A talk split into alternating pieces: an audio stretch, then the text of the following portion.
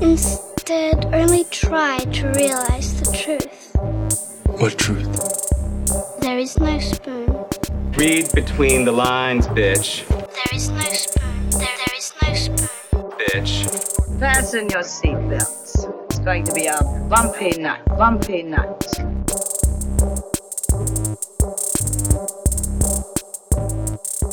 Saludos amigas y amigos, yo soy Mario Alegre Femenías Y yo soy Rosa Colón. y esto es Desmenuzando. Yeah. Eh, feliz semana de acción de gracias, Rosa. Happy Thanksgiving. Happy- Happy, Genocide Day. Happy Thanksgiving. Eh, acepto los pavos, por supuesto, a todos ustedes esta Yes, y a semana. los Native Peoples que tienen que sufrir este día recordando. Ajá. Vamos a. Esta va a ser una, un episodio cortito de Desmenuzando por razones de logística. Eh, a ti voy a ser completamente claro. Aquí, pues, en mi casa tengo. Estoy casado con una maestra y tengo dos niños. Y están libres eh, esta semana. Así que tenemos que estar en un corre y corre entre grabarlos y encerrarlos en los cuartos para que no jodan y dañen el, el episodio. Así que además de Akira, que es la que siempre está fastidiando en todos los episodios. ahora tengo- que aunque se ha portado bien hoy. Sí, pero es que pues tengo a a personas alrededor que han interrumpido más que Akira, así que un shout out a ella.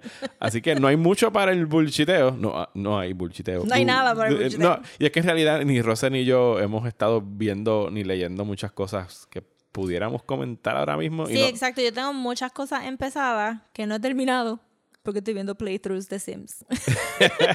y yo y yo me rehúso a seguir hablando de Mandalorian toda la semana, por lo menos hasta que termine, aunque pues puedo decir que ese último episodio sí, estoy de acuerdo en que ha sido el mejor hasta ahora, pero eh, Low bar. con, sí, low bar, very very low bar. Pero no vamos a entrar en temas de Star Wars que porque para eso tenemos el mes de diciembre. Yeah. Así que el episodio de hoy va a ser sobre los pilotos. Es el último episodio de nuestra serie de noviembre de TV Pilots. Vamos a estar hablando acerca de Twin Peaks, eh, The Leftovers X-Files. y The X-Files. Uh, uh, así que tenemos Aliens, Murder and Other Weird Shit. Creo que fue lo que le pusimos de, Sí. de nombre a esta, a esta serie. Pero antes tenemos unos anuncios que hacer. Un poquito de housekeeping de las cosas aquí de desmenuzando. Eh, Rosa, llegamos a la segunda meta del Patreon. Aplausos, aplausos. Logramos llegar. Muchas gracias a todos ustedes. Llegamos a los 50 Patreons en la página de patreon.com slash desmenuzando, lo que significa que ya va a haber un riff track, un commentary un, un track. riff, un commentary track. Rosa y yo vamos a darles unas opciones. Esta vez las opciones no van a venir de ustedes de qué es lo que vamos a Hate Watch. El- la segunda parte del Hate Watch viene cuando lleguemos a 75 Patreons. Que eso yo. Sí, eso está ahí al lado. Y el live show, que es cuando sea 100, yo quiero que llegue antes del aniversario de Desmenuzando en abril. Así que vamos a ver si we make it happen en ese primer año del podcast. Pero el riff track va a ser: vamos a buscar algunas películas que Rosa y yo queramos ver y comentar. Hay una que me está llamando mucho la atención. Pero El- no lo digas. no la voy a decir porque es una, sí. cha- una, una charrería que estrenó hace poco en Netflix que yo creo que se podría prestar para vacilar un Sí, rato. exacto. La razón que no, no estamos haciendo open suggestions es que de verdad tiene que ser una película que we don't take that seriously, pero que se preste para poder hablar de ella y que no simplemente sea nosotros diciendo, what the fuck. Sí. sí, durante hora y media. What the fuck, what the fuck, what the fuck? fuck. No, no, algo que, se- algo, algo que no sea muy importante o que ya la mayoría de la gente ya ha visto 20 veces y podamos hablar por encima de ella. Exacto. Y segundo, que esté disponible en Netflix, algo que todo el mundo pueda ver, porque el punto es que ustedes vean la película con los audífonos enchufados y nos escuchen a nosotros hablando por encima de ustedes mientras lo ven. Eso, esas opciones se las vamos a estar dando pronto, eh, posiblemente en las próximas semanas, para que puedan votar ahí en Patreon. Y ahora vamos a darle gracias a las personas que se unieron en esta última semana, que tenemos a Emil, Kelsey, Cristian y Eric Bryan, que son los nuevos Patreons de Desmenuzando en los niveles de un dólar y cinco dólares. Los que están en un dólar, muchísimas gracias por este apoyo. Ustedes pueden escuchar el Hate Watch de Harry Potter, que fue, ha sido bien popular. Sí. Ha, ha- ha causado reacciones. Ah. Sí, sí, no muy populares hacia nosotros, pero ha causado reacciones. Y están los que han pagado los 5 dólares al mes, que pueden escuchar todos los episodios extras. Salen dos episodios extras mensuales. Ya salió el de Lost eh, la semana pasada y esta semana estarán escuchando el de Battlestar Galactica, los primeros tres Yes. episodios de esa serie, que fue una miniserie, que fue el piloto del reboot de. Battlestar Galactica. Así que, pues eso es lo que tenemos para... So el- say we all. el no, el no bullshiteo de esta semana. Pasemos entonces a hablar de los pilotos de televisión.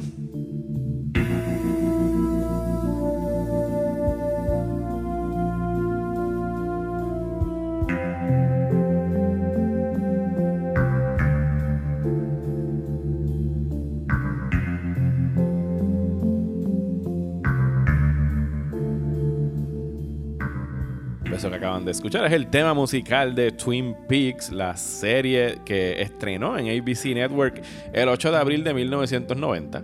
Una serie creada por David Lynch y Mark Frost, que fue una sensación cuando estrenó Yes. y desarrolló un cult following que se extendió hasta, Hasta ahora. hoy, al punto de que hace dos años tuvimos un, re- no un revival, sino una secuela a la segunda temporada de, de Twin Peaks que fue abruptamente cancelada porque ABC los odió, porque eso es lo que hacen los Porque ejecutivos. ABC se dio cuenta que, wait, what are we putting on TV?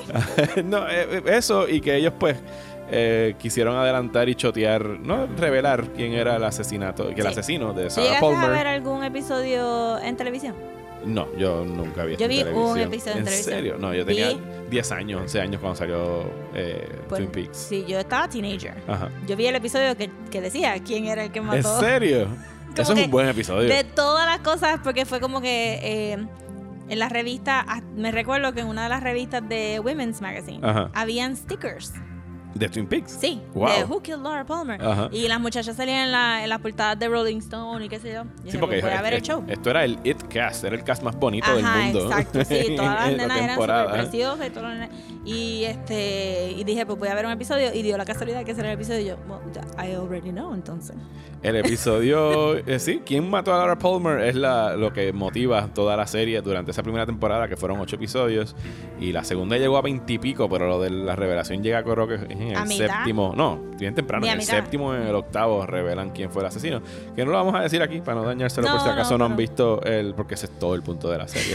es, es saber quién mató a Laura Digo, Palmer. supongo- se va, se va más weirder que eso al Oh, final sí. O sea, no, sí, lo pintan como un whodunit, un murder mystery, pero en realidad la serie es sobre 20 cosas más a Es la misma vez. Es la serie más famosa del tropo del Beautiful Corpse. Ujú. Porque usualmente todos estos whodunits de televisión siempre es como que, ay, la muchacha era tan linda. Oh my god. She was the popular girl. She was the popular girl. Pero aquí Eh, lo que va revelando esto y es como un es un twist de David Lynch y Mark Frost de tomar eh, la novela de Network de los 80s y 90s, ¿sabes? Los Days of Our Lives, el General Ujú. Hospital, con todo y la musiquita, esa charra que acaban de escuchar de fondo, porque bueno, es es una... el sad swing. El, sí, el, y, y, y subvertirlo y presentar como que el lado oscuro del Americana, del típico pueblito americano, que ya es algo que había hecho David Lynch en Blue Velvet, que era meterse como que en el meollo de todos Sí. estos pueblitos de los White Picket, que es lo que está detrás de los White Picket Fences en Sí. estos pueblos. Pues aquí... Pero en Blue Velvet, a pesar de que la película es excelente, Ajá. eh, es como que un poquito más exaggerated que Sí, sí, sí, Peaks. claro. Sí, no, aquí lo que te están diciendo es que la que era la más popular girl, la que le llevaba comidita a los envejecientes, pues también tenía un lado oscuro. Exacto. que era pues adicta a la cocaína, había prostitución, había de todo un De- poco. había de todo un poco. había de todo en este pueblo. Y la serie arranca con el misterio, o sea, con el cuerpo de Laura Palmer en, en un río, un lago, en el... En el- no, es el río, porque es el río que usan para mover los logs. Exacto, sí, es el riverbed. Encuentran el cuerpo, que sale la frase esta famosa que le dice, She's dead, wrapped in plastic. That guy. Eh, que es el protagonista de Eraserhead, de, de la primera película de David Lynch. Ese tipo trabajó en todas las películas de David ¿cuál Lynch hizo? hasta que Oh. murió. Sí, no, él murió. Él hizo, creo que después hizo, creo que Los Highway fue la última película que hizo con él y Mm. después fa- falleció.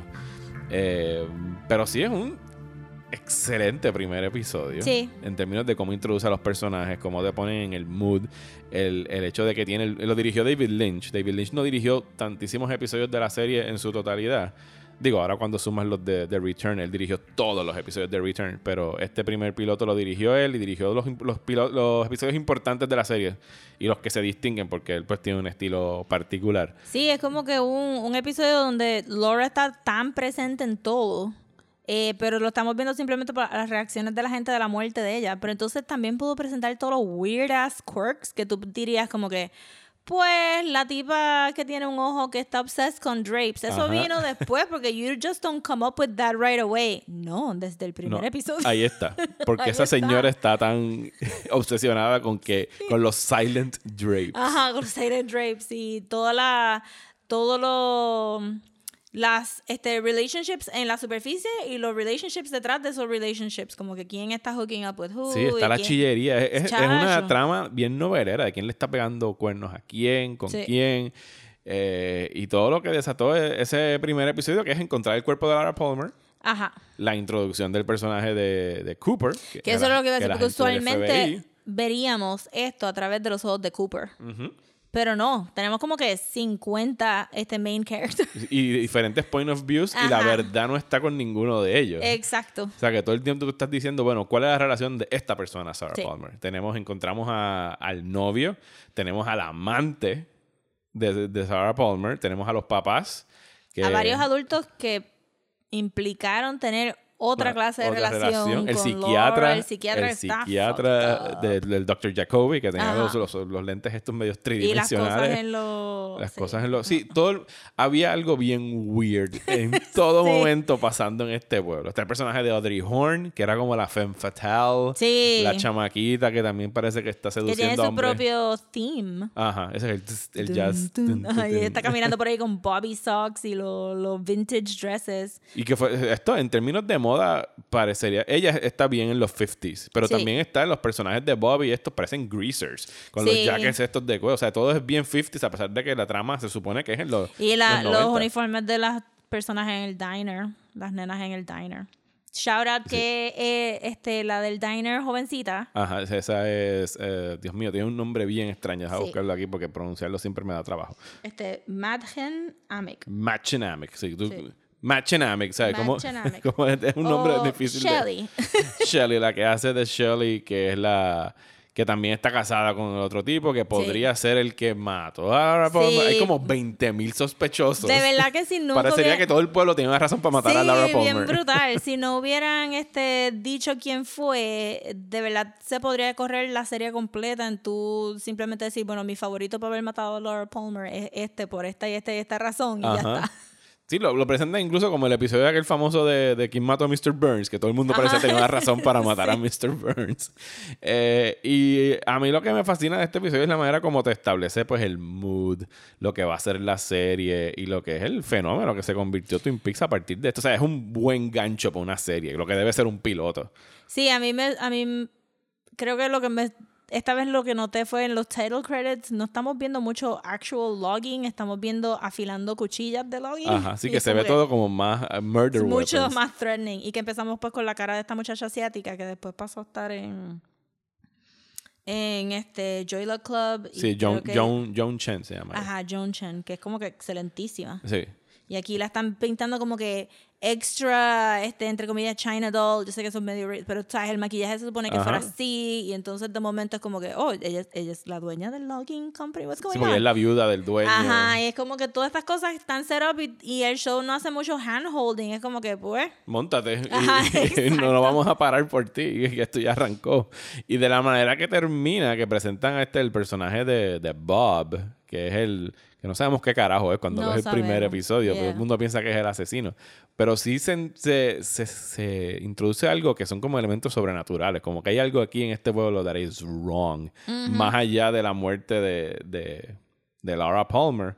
Y tú me preguntaste, creo que cuando- no sé si lo llegamos a grabar aquí o no, que el, que el episodio tenía la particularidad de que cuando ellos lo filmaron, cuando filmaron el piloto, eh, ellos filmaron el piloto tal cual, un episodio que duraba, fue un, un main event que fueron dos horas en televisión, Eh, duraba casi dos horas de transmisión, eran 90 minutos de episodio.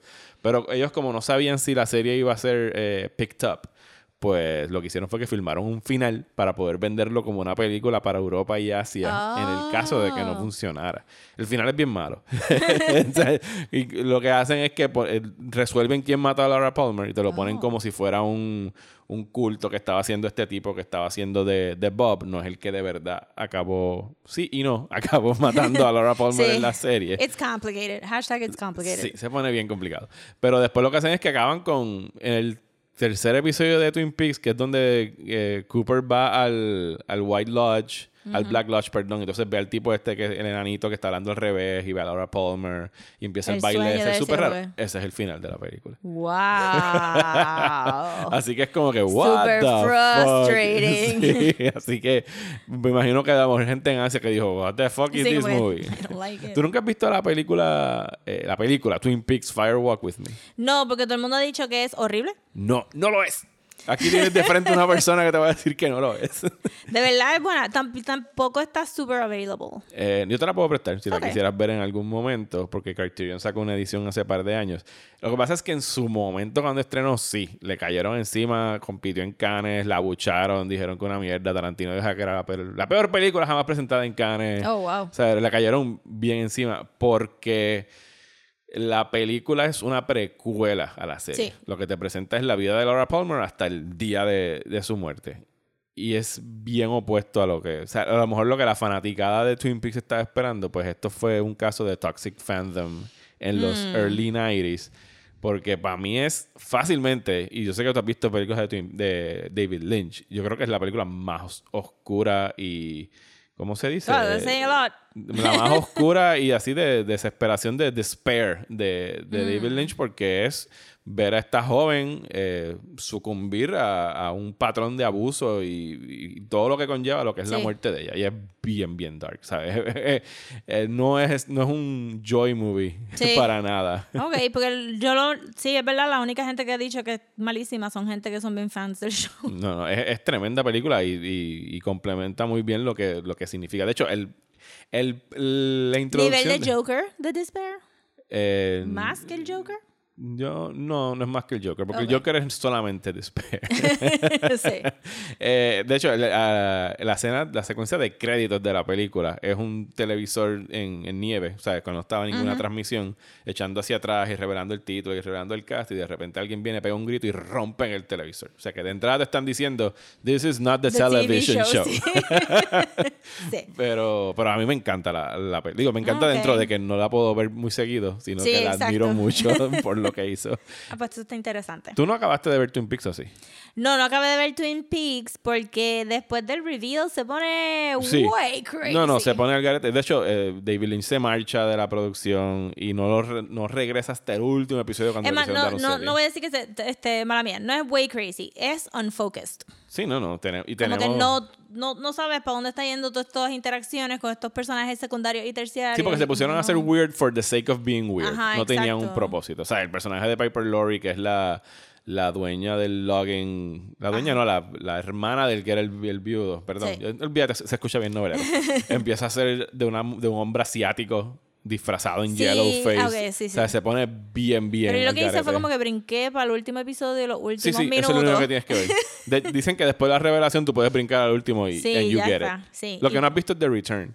No, no he visto The Return porque también no está, tengo que pagar Showtime. También te No lo puedo prestar. Showtime. Así que el día que quieras verlo, tú me lo pides Yes. prestado y yo te, te presto el box set. Bueno, actually, Mm. si la gente vota por esta serie, Wow, eso es verdad. Si we'll have por no choice but to watch it. Y tendremos que hablar de Twin Peaks durante un mes. Así que eso es una de las opciones. Eh, y de hecho, el creador de la próxima serie que vamos a hablar, eh, Chris Carter, creo que se llama, Sí.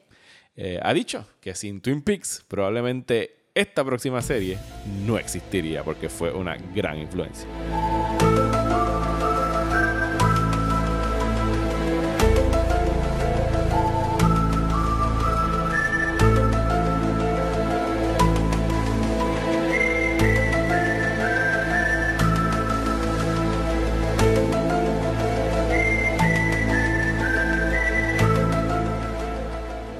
Pues el 10 de septiembre de 1993 llega al Fox Network The X-Files.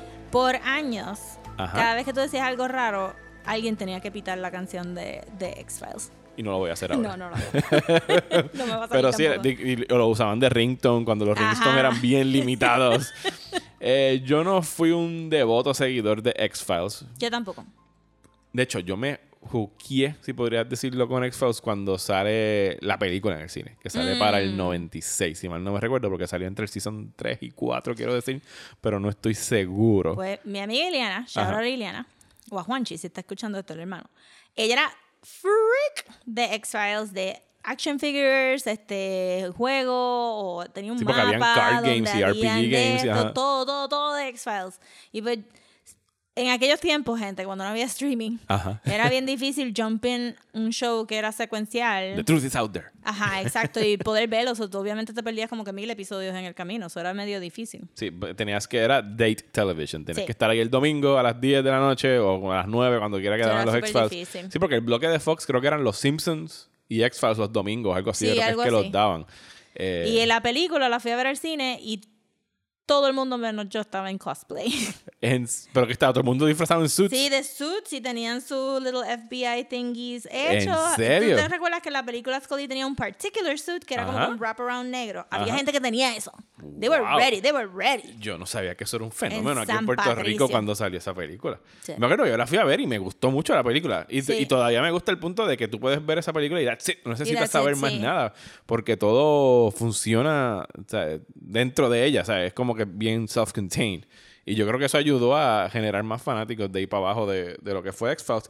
Yo no fui uno. Yo- y no te puedo decir exactamente por qué. Lo, o sea, lo que pasa es que X-Files me gustaban. Cuando alguien me decía, tienes que ver este episodio, pues era algo que tú podías ver porque era una serie bien episódica. Sí, había un running thread de, con el Cigarette Smoking Man. Sí, pero Y la hermana de David Duchovny, de el problema Mulder. fue que fueron tantos episodios y tantos seasons y nunca pudieron como que balancear bien lo que eran los mythological episodes del Black, Black Liquid y los abductions versus los Freak of the Week eh, episodes que podían ser más fun. Entonces la gente decía, pero es que no me has explicado esto todavía. Entonces la gente decía, no, me estás dando demasiado mythology. Y como que siempre hubo como que se tira y jala. Lo Hasta bueno- el final, que la gente odió, odió el final de esa serie. Sí, yo conozco mucha gente que de verdad lo odio y conozco otros que lo defienden. Pasa es que David Duchovny se poquito va lazy.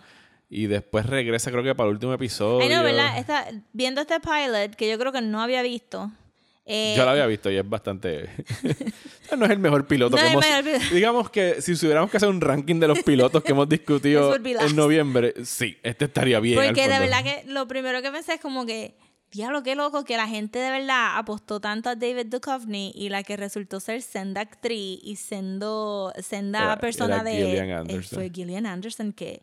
David Duchovny para mí ya no existe at all. Es como que Gillian Anderson en American Gods, en la serie esa de que ella era un sex este teacher. En Netflix, ajá. En Netflix, el sentido de humor que ella le da hasta los driest characters como en The Fall. Brutal. Y, de- y todo el episodio, todo el pilot es como que, diablo, miren a David Duchovny, ¿verdad? Que es un doctorazo ahí. Y- no, no. yo estoy viendo a Scully. Permiso, salta el medio. Pero ella era tan jovencita, tú sabes que también yo había leído un poquito que ella no la pasó tampoco tan bien en X-Files. No.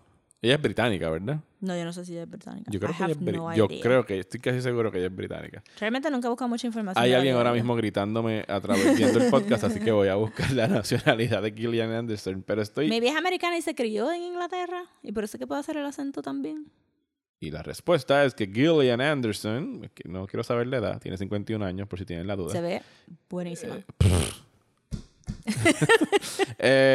London, England, sí, nació en... Ah, no, espera, dice Residence, wait. dice Residence, London, England.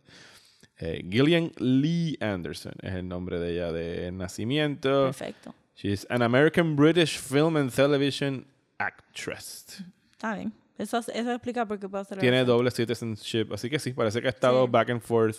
Mira, no nació en Chicago, pero Ok. parece que tiene algún padre tiene que ser británico y por eso ha estado That makes sense. mm, moviéndose de un lado a otro. Pero el acento británico le queda Sí, brutal, spot on. perfecto. No, y que de verdad, al final del día, cuando tú ves la trayectoria de David Duchovny de X-Files a Californication o lo que hizo, es David Duchovny being David Duchovny all the way. Este, versus Gillian Anderson, que se transforma bien brutal para los papeles y hace de diferentes personalidades y que... Que de hecho, ahorita que mencionaste que a la gente no le gustó el final, eh, The X-Files fue parte de estas series que revivieron en el revival fever de esta última década. Y que yo sepa, esa temporada pasó sin pena ni gloria y la gente hizo como que Sí, la gente shrug. como que me, porque ellos hicieron, ellos, David Duchovny se va y traen a los otros reemplazos que eran este Terminator y. Arnold Schwarzenegger No, salió aquí. No, Fluid Patrick- Jason, Patrick. Jason Patrick y la No, muchacha. no, Jason Patrick, Robert Patrick, perdón. Jason Eh, la Patrick muchacha que salió en The Haunting of Hill House en Netflix recientemente también salió en. Carla Gugino. Sons of Ar- No la de. Watchmen. No, la, la- era la señora que limpia. Ok, ok. Que salió en Sons of Anarchy también. Yo no vi Sons of She's Anarchy. just old enough to play older characters if needed, but Ajá. she looks young enough que puede tirarse young characters también if needed. y es un B-movie, es un B-lister, pero está en todos lados también. Y los trataron de reemplazar, entonces la hicieron a ella la, la believer y a él el, el skeptical dude, y como que la gente no le gustó. So, para el final tuvieron que traer a David Duchovny y a Gillian Anderson, y, y fue como que the laziest ending de just sit in this ¿Tú chair. lo viste? Este, sí lo vi. Ok. Just sit in the chair and answer a bunch of questions.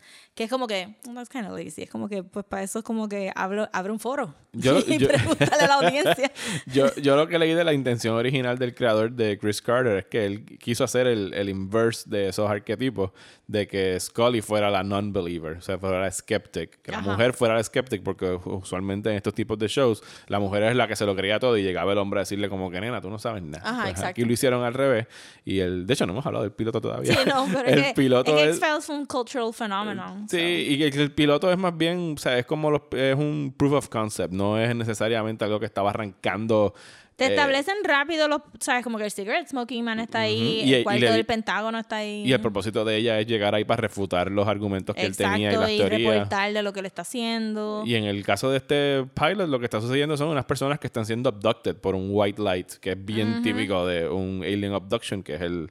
Pero le dejan unas marquitas, se están muriendo. son medio vampirescos, Ajá. y hay orangutanes que utilizan de course. Y gente que de repente como que la desintegran y se queda un polvito negro. Ajá. y Entonces, microchips instalados en los cerebros. so many things.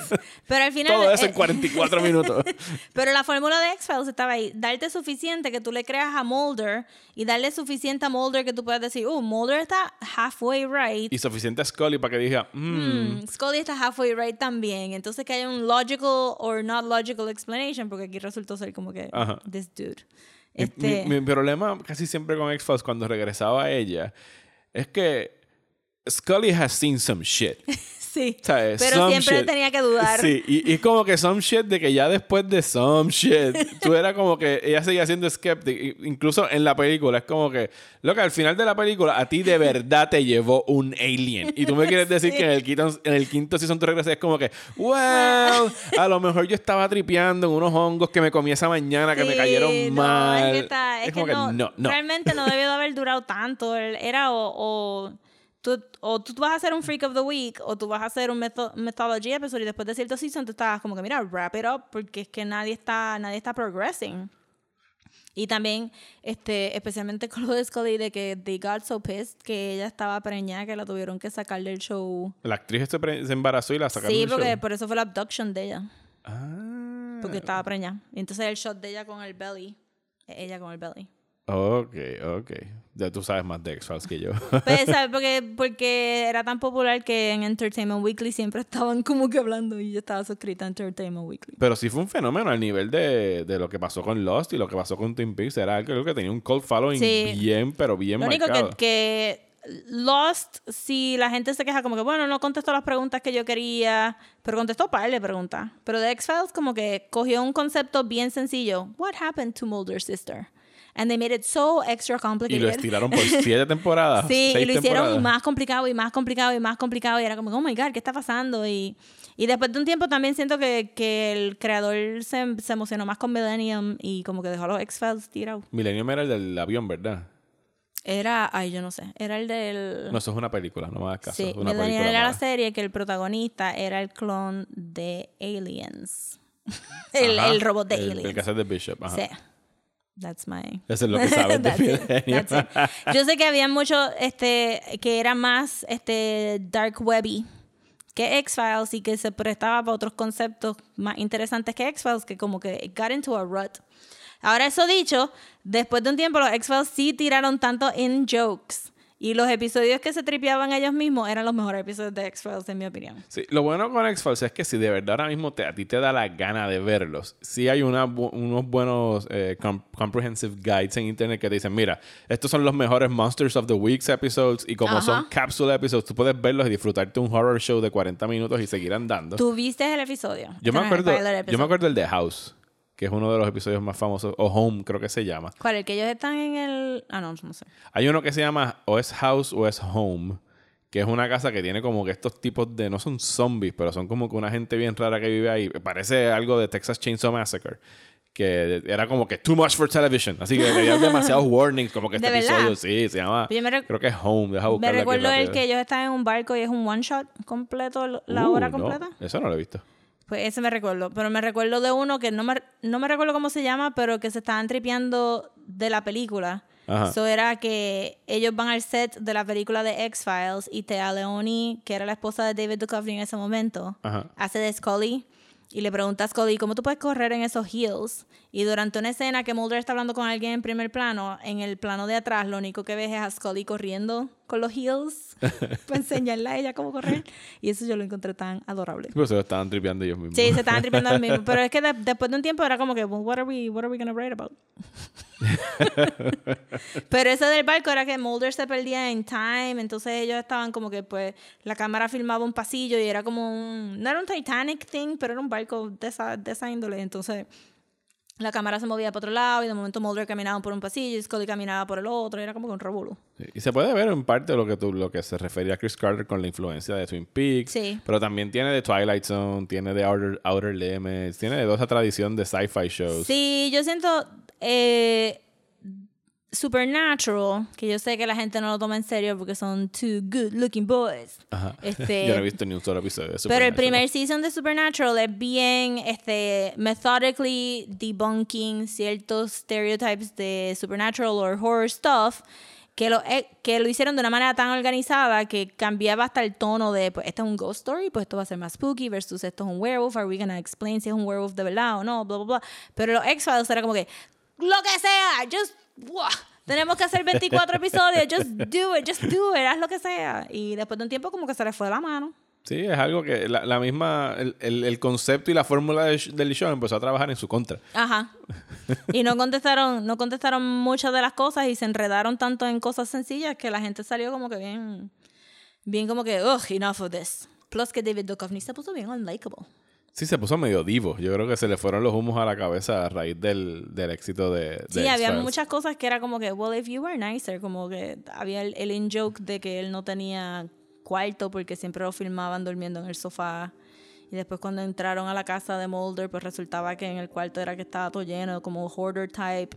Y ese thing del hacer que Mulder fuera como que adicto a pornografía because he was addicted to pornography. Y después hizo Californication. Sí, era como que, oh my god, I know too much information about you. O sea, ¿dónde acaba el arte y dónde Ajá, empieza la ficción, la realidad?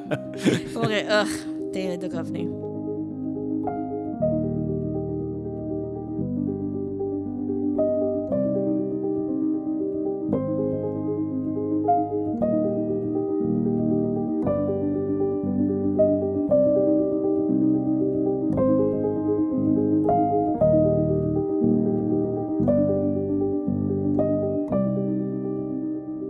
Esa música extremadamente deprimente que acaban de, de escuchar. La, o sea, si vieron el piloto de The Leftovers y ni hablar de toda la serie de The Leftovers, la tienen que haber escuchado huele mil, huele mil veces. Huele mil. Porque- An actual number. Porque lo utilizaban a cada rato para esta serie que estrenó el 4 de junio de 2017 en HBO. Eh, es una serie escrita por Damon Lindelof y Tom Peralta, basada en el libro de Tom Peralta, The Leftovers, que la adaptación es ese primer season. Tú te lo leíste, ¿verdad? eh, No, no me lo leído leíste? todavía, no Ah, lo ok. he conseguido. Eh, pues hasta donde yo tengo entendido, ellos adaptaron todo ese libro de Tom Peralta en esa primera temporada. Que a mí, desde que anunciaron lo, lo empezaron a sacar los trailers, yo no me acuerdo qué serie yo estaba viendo para el 2016-2017 en HBO. Eh, posiblemente era Boardwalk Empire o alguna de esas. Que empezaron a sacar los previews. Y la premisa me llamaba mucho la atención. Era el, el que era, pues mira, eh, un día de la nada, el 2% de la población mundial desaparece. No se los llevan, no se mueren, they are just gone. Gone. O sea, desaparecen literalmente de, de la nada. El o sea, la manera como empieza este piloto, viéndolo otra vez anoche, que le di una revisadita, porque yo Leftovers ya la he visto dos veces. De, la primera temporada la he visto dos veces. Mm. La última no la he vuelto a ver, tengo que volverla a ver. Pero me sacó de mucho. O sea, esa, esa introducción al mundo de Leftovers con la mamá, con el nene llorando y ella haciendo pues los, los, los quehaceres de todo el día, de ir al laundry, de qué sé yo, y de repente el bebé deja de llorar y la mamá empieza a gritar desesperadamente y está el otro niño gritando dónde está su papá y el Ajá. carro se estrella y de repente es esta recreación de una escena de un caos, ¿sabes? De un lo que puede haber sido un ataque o lo que sea. O sea, no, están reaccionando todo el mundo a la misma vez en, en pánico porque no se explican lo, lo que está sucediendo. Yo la encuentro súper tenebrosa. Ah, no, full. Es como que tú pudiste haber, haberlo dicho o pudiste haberlo hecho como que más macro en vez de micro, pero es como que algo visceral de que tú reaccionas siempre a un crying baby Ajá. y, y que lo tienes como que bien consistente para que de momento pare y tú dices, hmm, what- what's going on with this? Ajá. Este, y ver inmediatamente las repercusiones de eso. Again, no en un macro scale, I'm looking at you, endgame. Ah. Este, sino en un micro para que tú de verdad veas como que this was a problem. Pues, yes, ¿Cuál- es super effective. Cuando estrenan esta serie, eh, mi única reserva, y esto no lo van a creer ahora, después de la conversión que yo he dado, era como que, ah, ese es Damon Lindelof. Ese es el tipo que escribió. Mario. Ese fue el tipo que escribió la serie aquella de Lost que dicen que acabó bien mal. Yo no había visto Lost. Eh, y Prometheus, o sea, la Prometheus fue una mierda. Pues está bien, la voy a dar el chance. y ahora, pues, o sea, desde entonces tengo. estuvimos- nosotros grabamos aquí en mi casa al lado del altar que tengo con la foto de David Lindelof y las velitas a sus lados. Rosa lo ha podido ver y prende unas velas ella cuando viene Sí, siempre. a grabar. Así que sí, yo fui full converso de esta serie y este primer episodio eh, introduce a todo el elenco. Bueno, de, lo- de Pero curiosamente, yo diría como que técnicamente Leftovers tiene tres pilots, ¿verdad? Sí, porque cada season temporada- es tan diferente. Sí, sí, sí. Estoy completamente de acuerdo en que cada temporada tiene un primer episodio que es como que, ok, esto es lo que va a pasar este season. Este es el nuevo status quo. Ajá, porque el- de la manera que yo lo estaba, lo vi- la estaba viendo y lo he analizado después de verla, para mí el- la serie funciona como los stages of, of- of grief. O sea, que primero te hacen el denial. El primer season es todo sobre el denial cuando tú no, todavía no quieres aceptar, a pesar de que el evento este sucede y la trama transcurre eh, tres años después. Están en la conmemoración del 14 de octubre, que es el día que desapareció todo el mundo. Los personajes todavía no han podido move on de esa tragedia porque es algo inexplicable. O sea, aquí te están quitando lo que sería el equivalente a que pues perdiste a los familiares en una tragedia como un Sí, no mass hay shooting, closure. no hay no- nadie se murió de cáncer sabes que de repente la persona desapareció y no exacto no tienes closure no tienes una explicación a por qué esta persona ya no existe. Y esto pues trastoca todas las religiones del mundo que es una cosa de las más fascinantes que que exploran en, en la serie, pero aquí se enfocan bien específicamente en una familia que aparentemente no sufrió ninguna pérdida dentro de Exacto. porque todos los personajes de este sitio en Mapleton, o yo diría las mayorías, o han perdido muchos seres queridos, o han perdido por lo menos uno. Todo el mundo fue trastocado por esto, porque estamos hablando de que desaparecieron, qué sé yo, 300 millones de personas alrededor del mundo, una cosa así. Sí. Era el 2%. Y se concentran en el jefe de la policía, que es eh, Garvey, Chief Garvey, es que le Sí, dicen a Chief él Kirby. que es interpretado por Justin Theroux, que su esposa se convirtió a esta secta de una de múltiples sectas que salieron, que es el Guilty Revenant. Ajá. Que lo que están ahí son como living reminders de la tragedia, porque ellos dicen, we cannot move on from this. Es la filosofía de ellos. Porque, exacto, porque la gente que sí está, entre comillas, moving on, es negando lo que pasó en parte. Ajá, Es como que esto fue algo extraordinario and you cannot move on from this. Sí. Y son este grupo de gente que no hablan, se la pasan fumando cigarrillos. Porque se quiere morir más rápido. Porque, claro, porque quieren llegar al final más rápido. Y incluso uno de los personajes, de los personajes más interesantes que se van a ver en la serie, en este piloto salen nada más que destellos, que es el Matt, el, el reverendo, y su hermana, Ah, que claro, es sí, Nora. sí, sí. Matt es un reverendo que tiene una crisis de fe inmensa porque los que desaparecieron no fueron los justos y los creyentes, sino que desaparecieron criminales y Ajá. desaparecieron celebridades y So, desaparecieron él se dedica a, a debunk este... a decir que esto no fue el rapto. Ajá, exacto. Esto no fue obra de Dios. Y que, que esta persona que se llevaron era una persona mala porque hacía tal y tal y tal, tal cosa. Sí, pero entonces al mismo tiempo, pues él se- como que un montón de energía en eso. Sí, y se, se confronta con que su iglesia está vacía casi siempre, porque la gente ya no está Sí, porque creyendo hello, porque en nada. y su hermana está en el, en el otro lado, que fue la que perdió a toda su familia, su esposo Exacto. y dos hijos, que es interpretada por Carrie Coon, que para mí es el personaje de la serie.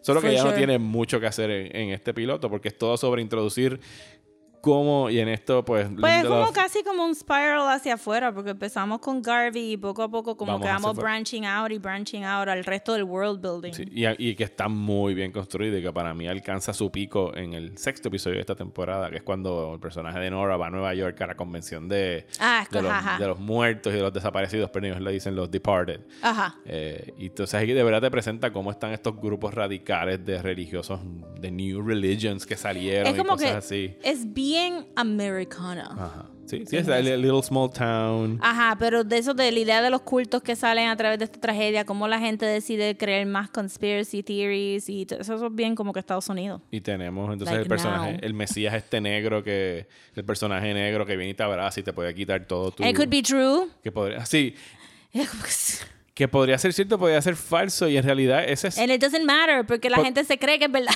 Y es el tema de la serie en general. Ajá. Incluso hasta su última escena es como que tú puedes creer esto o puedes creer esto. Ajá. Y no vamos a tomar las decisiones por ti. Que el otro día Exacto. alguien, que fue cuando estábamos hablando de, creo que fue Gabriel Alejandro, saludos a Gabriel en Terror Eh. entre los dedos, que puso algo como que yo lo que quiero, si van a hacer algo con Watchmen, que Watchmen pues también es de Lindelof, es dos o tres Simpsons y no respondan todas las preguntas.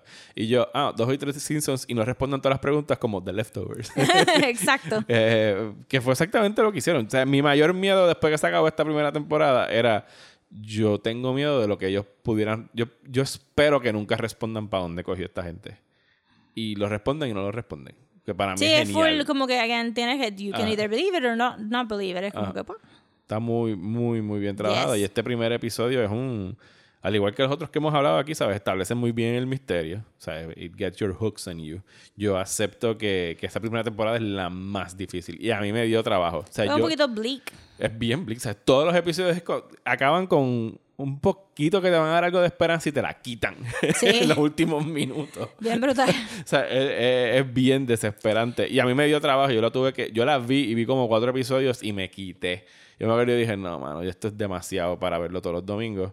Y de repente el, el- reseñas y cosas que empecé a leer en Twitter fue como que, ok, la voy a volver a ver. Y fue cuando llegué a ese sexto episodio que dije como que, wait, wait, esto es... Yo la vi porque tú me la recomendaste, porque de verdad salió en un momento que yo creo que no fue el mejor, porque para mí it got lost in the shuffle. Si yo vi un Y no fue muy trailer- popular, no tenía muchos ratings ni nada por el estilo. Tenía mucho respeto de la crítica. Eh, que la Pero celebraban mucho. yo creo que si yo vi un trailer, yo sé que yo sabía la premisa porque un par de gente en mi trabajo anterior se vistieron de, De de Guilty Guilty, Remnant. Remnant, para Uh. Halloween y yo sabía, ah, eso es The Leftovers, yo sé eso, pero hay, hay, tanto, hay tanto contenido para ver que Sí, si, chacho, entonces tú you put a pin on it y se te olvida forever. Bueno, de hecho, ahora que están sacando la lista de las mejores series de la década, está sali- esta está saliendo en los top 5 por ahí casi siempre. Algunos sitios la han puesto número uno. Así sí, que, que, probablemente ahora, ahora este pueda, pueda surgir un, un- porque Watchmen está tan, tan bien hecha que la gente va a querer revisitar Leftovers y pues obviamente HBO entiende cómo funciona streaming y no quita sus series y no las mueve. Ajá. So it's always there for you to see. Y con suerte la relación de, eh, creativa de Lindelof con HBO se extenderá a lo que sea que vaya a hacer ahora HBO Max. Porque, pues, mano, sí, como dije, yo me Yo no convertí. quiero pagar HBO Max. Bueno, pero pagas HBO ahora. No. Va a costar lo mismo. Bueno, Son $14.99 al mes. no, no estoy pagando HBO ahora mismo. Bueno, pero la persona que está pagando HBO, tiene- la persona que te está prestando el password de HBO, tienes que decirle, mira, tienes que moverte a HBO sí, Max. pero estoy tratando con mi hermana Disney Plus y no está funcionando. La gente no quiere seguir pagando por estas cosas. Pues no, deberían. De hecho, Disney Plus, sorry, pero no vale la pena los 7 pesos al mes. Al menos que de verdad tengas niños. Porque aquí en casa lo más ridículo ha estado ocurriendo y es que las películas que yo tengo en Blu-ray desde que ellos son bebés.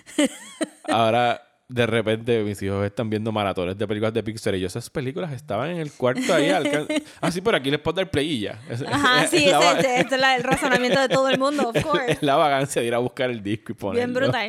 Han No, pero yo viendo. espero que, que Lindelof haga más cosas y si son del calibre de, de, de The Leftovers y Watchmen, pues olvídate. Realmente, el, el much maligned writer Ajá. de, de Lost, este, la gente lo debería de revisitar, de verdad, porque Yo estoy, yo estoy viéndolo hasta ahora. este, i- igual que Porque Toxic I Fandom was- de I Twin was Peaks, wrong sobre Exacto. Damon Lindelof. Lost no es perfecta, pero it's pretty perfect. Y este fue también Toxic Fandom de si estuve pensando en estas teorías por un año y no me dijiste lo que yo quería escuchar, pues you suck. yo creo que yo puedo apreciar.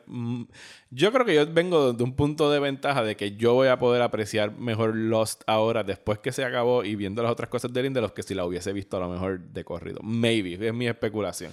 Sí, yo siento como que, y podemos decir lo mismo de Twin Peaks y de, de los X-Files también, Ajá. como que eh, no, como que la gente, algunos fans no le dan un chance a los creadores a crecer y tropezar, como que no todo el mundo puede hacer algo 100% perfect all the way. Y yo diría como que, mira, sí, The Leftovers está, está pretty perfect también, pero no está perfect tampoco. La gente tiene que, y Watchmen tampoco, la gente tiene que, de- ¿sabes? Los canales y la gente y todo el mundo tiene que dejar que esta gente como que crezca creativamente y no esperar como que, diablo, pues hace 10 años atrás lo soqueó, pues forever, todo lo que esta persona va a hacer, va a soquear. Y es como que, pues, why would you think that you, you didn't know how to write when you were a child? Y ahora sabes escribir. Es como que la gente tiene que practicar y crecer. Es como que... O, no o- sé. o lo- o los televidentes tienen que madurar y llegar al nivel de ellos y entender qué es lo que estaban haciendo versus hay que comprender lo que son expectativas Ajá. versus lo que era la intención original del autor. A veces uno se monta uno mismo la peliculita en la cabeza y ese es el problema con teorías y meterse en Reddit y empezar a decir yo pienso que va a pasar esto al punto de que te convences de que la versión tuya es la mejor Ajá. Y tú no estás haciendo la serie. O sea, de verdad, cuando nos gritan como, ¿y por qué tú no la haces? Es como que, pues, yo no la estoy haciendo, yo estoy viendo la versión de esta persona. Exacto. Y estoy en todo derecho como televidente de decir, pues, mira, esa versión no me gustó. No estoy teorizando, no estoy diciendo yo lo pude haber hecho mejor. Estoy diciendo, esa quedó mal. Sí, exacto. Y, y no como que no tachar todo forever. Es como que. Sí, pues. lo- los X-Files tuvieron. Fox decidió dejar a los X-Files crecer and they stumbled. Ajá. Eh, pero entonces ABC no deja que, que este Twin Peaks madure. Ajá. So, si lo intervienen. Y son modelos que han cambiado, porque incluso fíjate, con Lost los estaban obligando a hacer más episodios. Con X-Files también los, fue bien popular. Había que hacer más, hazme más, hazme más cosas. Sí, entonces exacto. empezaban a funcionar en su contra las cosas que estaban pasando. Versus ahora con Leftovers, que fue como que vamos a hacer un season. Ellos hicieron season a season. Tú pudiste haber acabado Leftovers en la primera temporada. Y él lo dijo. brutal. Y lo diseñó de esa forma. Esto se puede quedar aquí. Ah, pueden hacer un segundo season. Cool. La segunda temporada no le subió el rating. Pero él logró negociar con HBO para decir, ok, te vamos a dar budget para ocho episodios. Y esto es una serie de 28 episodios, una serie relativamente corta para lo que duran las series Sí, ahora. porque realmente el, el modelo de 24 episodios por season es para vender los anuncios, no es para contar la historia. Y ahora con Watchmen, mira, yo puedo hacer esto en nueve episodios, que ya no tienes, o sea, la camisa de fuerza de tienes que darme 13 o tienes que darme 24, yo me gusta el hecho de que muchas de estas plataformas se están liberando de ellas. Y lo hace Netflix a cada rato que hay, o sea, a mí no me gusta de eh, The OA que ellos hicieron, pero habían episodios que eran de 20 minutos, habían episodios de 48. Es como que dale el tiempo que el que está haciendo la serie entienda, que es el que necesita y no los infles, porque muchas series de Netflix sufren de que son 13 episodios y como al séptimo es como que, ah, mira, esto por fin está arrancando. Sí, es, al final del día puedes, puedes de- maybe y- binge it y- or not Y binge it. como The Mandalorian, ya que estamos por ahí hablando de eso. Sí, ¿verdad? Si se supone que tú puedes binge it, pues sí, un episodio puede ser de 20 minutos y el otro episodio puede ser 48, pero entonces la pregunta es por qué, por qué lo estás sacando como episodios al final del día. Sí. Sí, pero este- estamos en un, en un momento bastante flexible, yo creo que para esas cosas, donde yo creo que estas plataformas y, lo que viene por ahí van a ayudar a que lo- los artistas que están contando estas historias lo hagan de la manera más eh, mejor suited para Sí. lo que ellos están tratando de contar. Porque Twin Peaks es algo que, que se hubiera... Twin Peaks es algo que, que hubiera sido mejor en Netflix desde un buen principio Bueno, o eh, en, en Cable TV. Pasó con pronto. Twin Peaks. Twin Peaks, eh, Showtime quería hacer Twin Peaks y le dieron carta blanca a, a David Lynch. Y él dijo que yo necesito 18 horas para esto. Ajá. Ok, pues ahí están tus 18 horas. y él tenía literalmente carta blanca para hacer lo que le diera la real gana. Y era, él tenía el director's cut, nadie podía mandarle studio notes. Es como que aquí es lo que hay. Cuando hay un episodio rosa de esa serie de Returns de Twin Peaks, donde al final hay, no te estoy jodiendo, como 5 a 6 minutos de un tipo barriendo un piso. Oh my God. Yo quería pagar para estar en el executive meeting donde estaban todos los suits mirando esa escena. Y era como que, anda para el carajo, este cabrón lleva cinco minutos barriendo un piso y no ha pasado más nada. Pero en ese cuarto David Lynch está mirando la pantalla Fumándose un cigarrillo. Ahí como que this, this is perfection Ajá. y todos ellos mirando como, en es realidad- interesante. Yo No estoy poniéndome como que bien pendejo, pero en realidad me gustó ver al tipo barriendo el piso porque encontraba que tenía un propósito y que era algo. Yo nunca había visto a alguien barrer un piso en televisión. Groundbreaking. Groundbreaking, le quedó cabrón. No, y después se tiró el octavo episodio, que es una de las cosas más absurdas que jamás han puesto en televisión. Pero eso lo dejamos por si ustedes votan. Sí. Porque hablemos de Twin Peaks. Así que nos vamos ahora para la despedida, que tenemos mucho que contarles sobre lo que viene por ahí para Desmenuzando.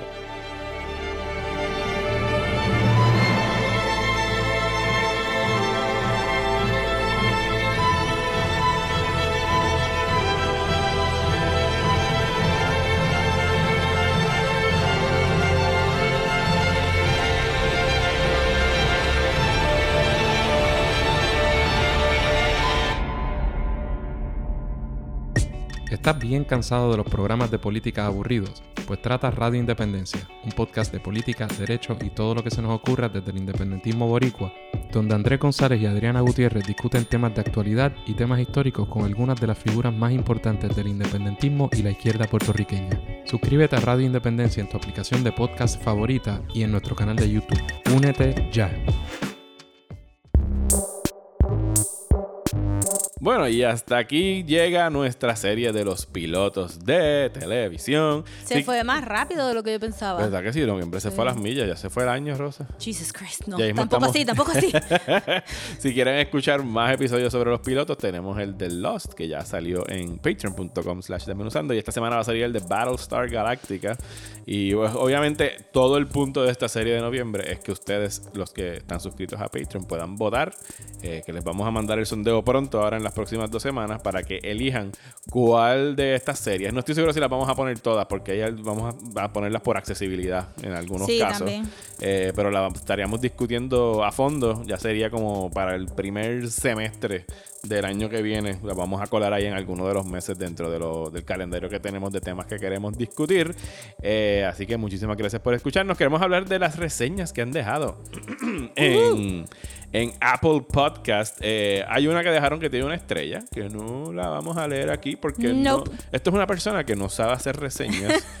Porque, pues, una reseña es hablar críticamente sobre algo, o sea, dar pointers. Esta persona cree que las reseñas en Apple Podcast, la pueden ir a buscar, está pública. La van a encontrar porque es la que tiene una estrellita y un pulgar hacia abajo. Pero eh, la persona parece que lo confundió y pensó que estaba tirando un tweet o un comentario de hate en Facebook. Así que a esa personita, pues, le decimos hola. Y si vio el último episodio de Watchmen, le dedicamos un. Eh, o sal- Nelson, jaja. Saluditos a ella. La que sí vamos a leer ahora, eh, vamos a, te voy a dar esta para que la leas tú. Ok. Esta viene de alguien que se llama Keeper7 y dice: Two thumbs up. I'm a fan. Me encanta todo el podcast, los temas, la química entre Rosa y Mario, el sentido de humor de los dos y el pacing de los episodios. Two thumbs up por el Spanglish de Rosa. Keep it up. Espero que tengan mucho éxito. Yes. Necesitamos, una de las t-shirts que vamos a hacer va a ser Team, Team Spanglish. Team Spanglish. Equipo Spanglish. Equipo Spanglish. Pa, pa que mix it up. mix it up. Eh, tenemos una doble reseña de Alwin. Saludos a Alwin, que lo conocemos. Saludos, Aldwin. eh, que es uno de los patrons y parece que una reseña la tiró, no la vio publicada y escribió otra, así que vamos a leer las dos. Yes. Así. Si van a dejar algún review en Apple, que los invitamos a que lo hagan porque ayuda a la visibilidad del podcast. Sepan que no salen inmediatamente. Parece que Apple tiene como que un control de cuán rápido salen o pasarán por algún Sí, filtro. probablemente pasa por algo. No sé, anyway, eh, aquí viene la doble reseña de Alwin que dice: Saludos, Mario y Rosa. Los felicito por su excelente trabajo todas las semanas. Me atrevo a decir que son de lo mejor en podcast de cultura popular con contenido original que se produce en la isla, porque más allá de las noticias semanales, shout out al bullshiteo, que sorry, Alwin, no hubo bullshiteo esta semana, No. eh, se toman la paciencia de producir material del cual casi nadie habla. Y creo que ese es el secreto del éxito del podcast. No es tan difícil hablar de Star Wars, Marvel o DC, pero ¿quién hoy está hablando de Election Dogma Audition? ¿Quién habla de cuentos de terror boricuas y de Invisibles? Nosotros. Todos los podcasts de...